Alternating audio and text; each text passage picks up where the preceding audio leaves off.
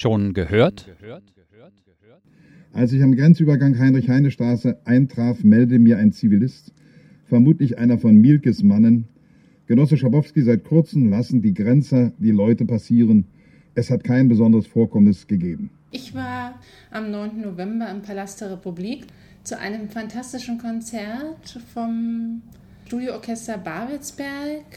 Und zwar war das Hände der Messias. Und ich erinnere mich deshalb so stark daran, weil im Hintergrund ganz tolle Filmaufnahmen von den Demonstrationen am 9. Oktober in Leipzig und vom 4. November auf dem Alexanderplatz waren. Die liefen da im Hintergrund und dadurch wurde jeder Ton so bedeutungsschwanger. Ja, also zu diesem Zeitpunkt kippte ja alles. Da kippten ja auch Normen und an dem Tag gibt er ja eben auch die Vorgabe, ob die Mauer zuzuhalten ist oder offen. Insofern haben die sich das einfach getraut. Das waren wahrscheinlich sehr, sehr offene Leute, die haben ja dann auch in den nächsten Monaten sehr stark die Medienlandschaft in, äh, in der DDR mitgeprägt und die haben sich das dann einfach getraut. Und das hat uns total elektrisiert.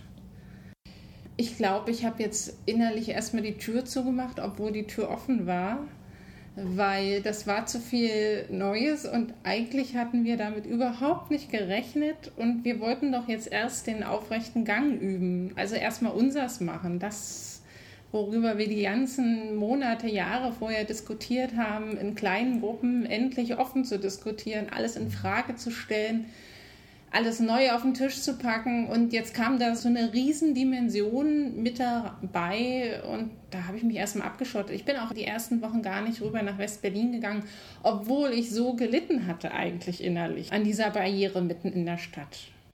Und dann bin ich auf eine Radiomeldung hin Anfang Januar dann doch in den Westen gegangen.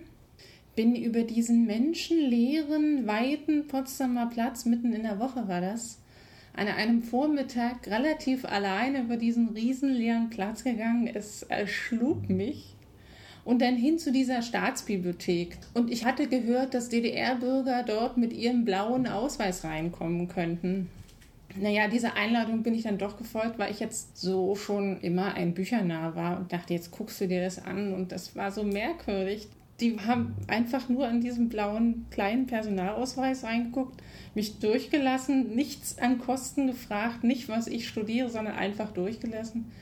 Ja, und dann war eigentlich das Schlüsselerlebnis war dann, dass ich einfach alte Karten Atlanten bestellt habe, obwohl ich nie Geografie studiert hatte. Das war in der DDR sehr festgelegt, was man für Bücher in der Unibibliothek und der Staatsbibliothek ausleihen durfte. Also es war auf die Fachrichtung beschränkt und ich habe da ganz einfach einen Atlas von Berlin vor der Maueröffnung ausgeliehen. Und dann haben die meinen Namen aufgerufen, packten mir den ganzen Stapel Bücher so auf den Tisch. Hier nehmen Sie, ich in den Lesesaal. Aber ich konnte eigentlich nur noch heulen, weil äh, ich konnte alles jetzt lesen. Es hat niemand gefragt, wofür, warum ich das jetzt wissen will, ob das Wissen nicht gefährlich sein könnte. Und das war ja eigentlich das, was uns erdrückt hat.